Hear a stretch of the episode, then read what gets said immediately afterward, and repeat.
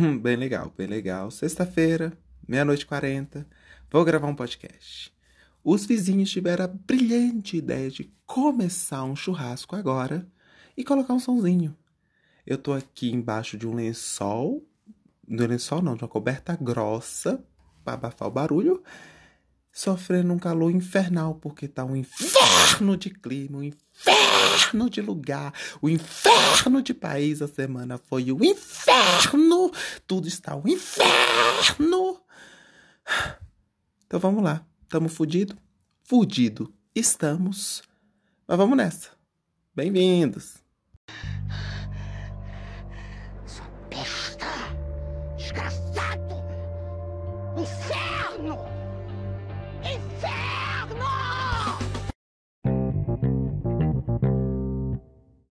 E aí, meu povo, tudo bom? Tudo bom, tudo bom. A gente responde que tá tudo bom porque ser surtado não é socialmente aceito. Então a gente finge que tá tudo bem, sorri e acena com aquela cara da Narcisa, né? Bebendo água, aquela boca assim, aquele olhão arregalado. A gente finge que tá tudo bem, mas não tá, né? A semana não foi legal, ah, era pra ser uma semana muito legal, porque era uma semana de feriado, né? Uma semana que era pra gente estar tá, o quê? Torrando toba na praia. Quem foi pra praia? Eu não fui, tenho muita inveja de quem foi. Ah, mas não foi assim, né? A gente, é como minha avó falava, é, querer não é poder, não é mesmo? Então eu quis muita coisa e não pude fazer nada que eu quis. Essa semana mesmo que eu fiz foi sentir, sabe, cara, uma dor no peito, uma dor no peito, o estômago revirar, um calafrio, uns calafrios pelo corpo, uma dor insuportável. Você me pergunta era o quê? Era uma paixão, uma paixão ardente que te fez ficar doente? Não, não era. Foi ódio? Às vezes é ódio, mas dessa vez especificamente não foi. No meu caso, meus caros, era apenas gases mesmo, gases presos, peido preso. Eu já abri para vocês assim o meu diário intestinal lá no primeiro episódio desse programa, no piloto, que eu já comecei falando de merda, é, falando para vocês que eu tenho o intestino preso.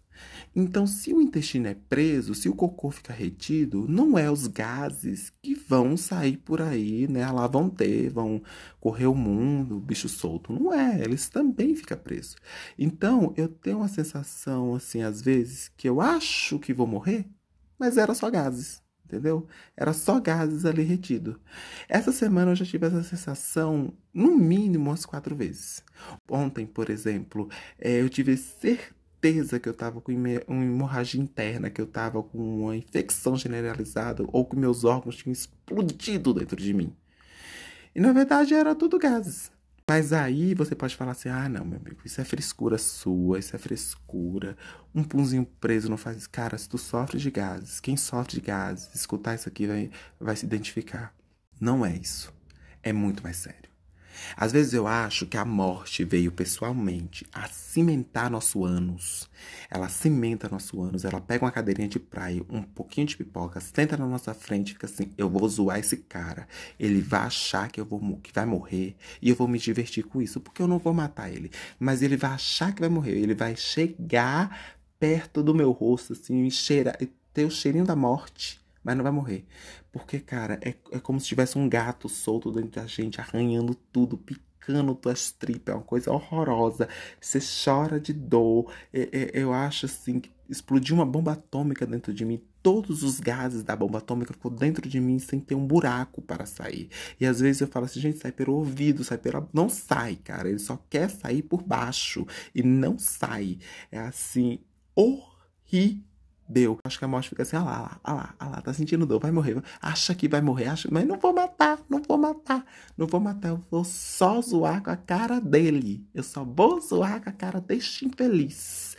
E isso, essa sensação de quase morte, me causa uma ansiedade fodida. E eu vou falar por quê. Sabe por quê? Porque eu fico pensando assim, cara, eu vou morrer. Eu sou muito jovem, cara, eu vou morrer. Eu tenho certeza porque assim, os sintomas começam a evoluir. Eu começo a sentir um braço formigar, eu começo a sentir uma perna dormente, eu começo a sentir a língua, a língua dura, roxa, querendo enrolar, porque eu tô sentindo muita dor. Não pode ser só gases presos, isso já evoluiu, isso aí já é outra coisa. E aí eu fico, gente, eu vou morrer, eu vou morrer, eu não fiz nada de bom na minha vida. Cara, eu sou muito jovem, eu vou morrer sem deixar meu legado no mundo. Eu não plantei uma árvore, eu não escrevi um livro, sabe? Então, assim, eu vou morrer.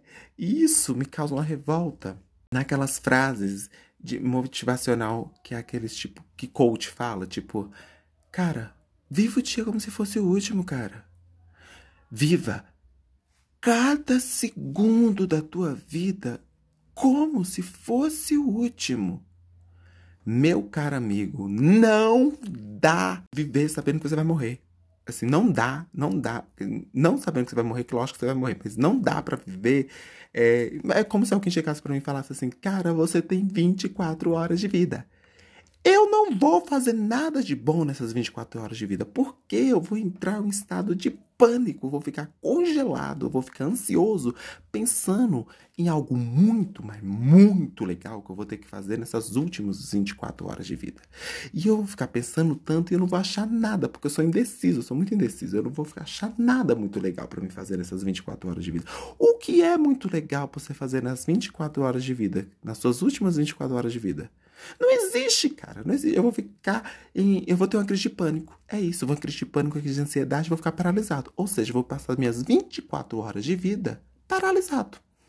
A única coisa boa que essa crise de gases dentro de mim me trouxe essa semana foi a certeza que a melhor forma de morrer é dormindo.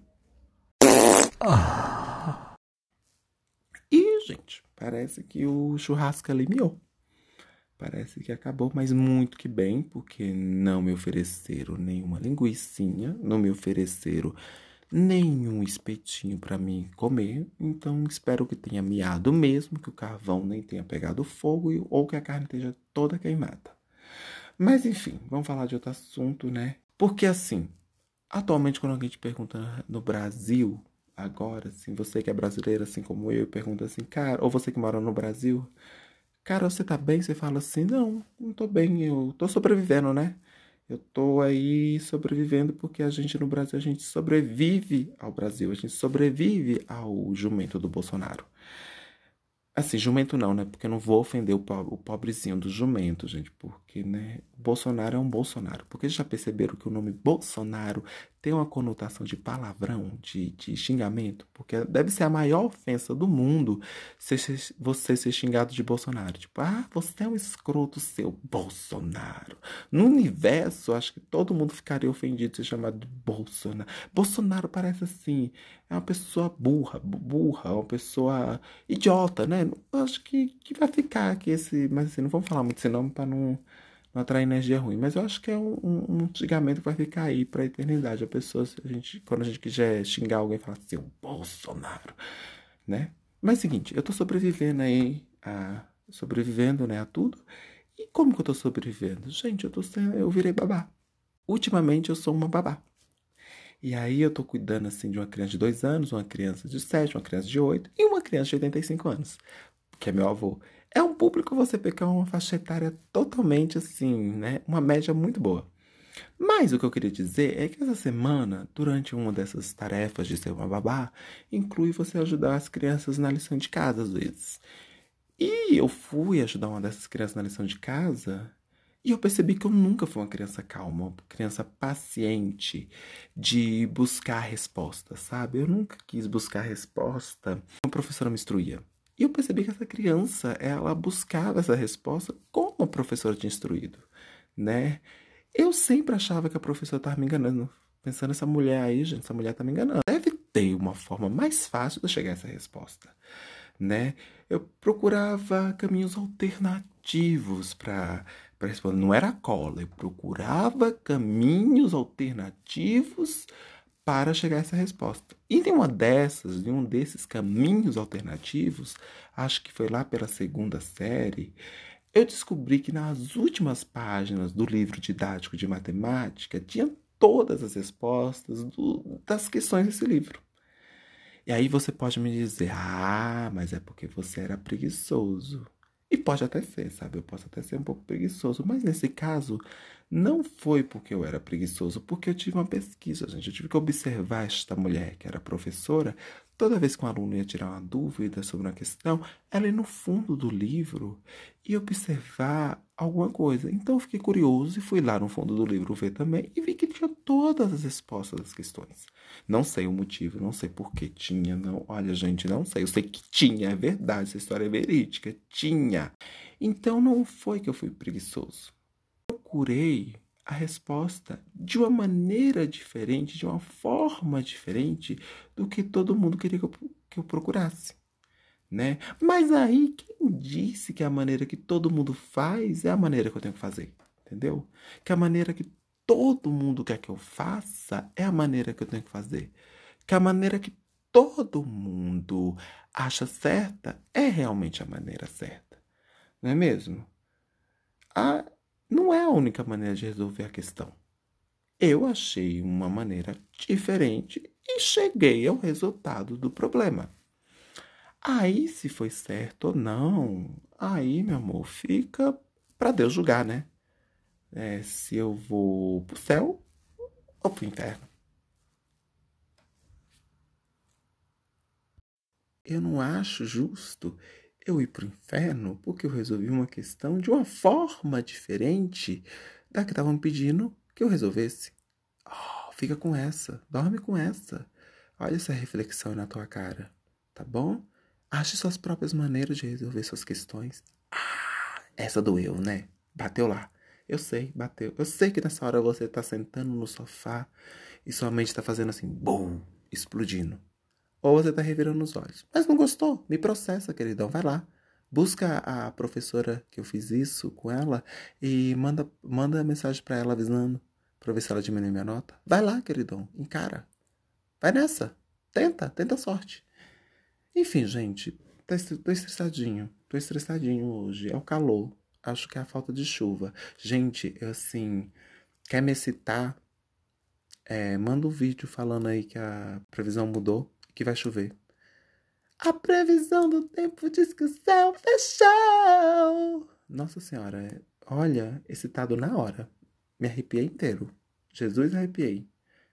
Menina, meu atual fetiche, algo que me dá tara, é pensar em três dias de chuva direto. Menina, eu vou respirar, eu vou sugar, eu vou sugar tanto ar úmido para dentro dos meus pulmões até eu flutuar. Nossa, vai ser meu nirvana. Dito isso, eu acho que esse programa tá bom por hoje. Vamos fazer um programa curtinho, porque foi uma semana de feriado, né? Um feriado que a gente devia ter aproveitado não aproveitamos, então um pouquinho mais curto. É, é isso, eu sou o Felipe Eduardo em todas as redes sociais que eu tenho, que no caso é só Instagram e Twitter. Segue lá, se você quiser ver uma pessoa escrevendo é, vários erros de ortografia, me segue no Twitter. Falando besteiras, me segue no Twitter. Se você quiser ver um menino estranho, escroto, não, escroto não, né? Tudo tem limite. Um menino estranho fazendo coisas estranhas no Instagram, segue lá, segue lá, bo, dá esse like, né? Para vocês, meus oito, nove, no máximo dez ouvintes, um beijo e até semana que vem, quando a gente voltar com mais um momento como esse, aconchegante, triste feliz, alegre, mas com melancolia. E tudo isso só comigo. Sozinho. Beijo.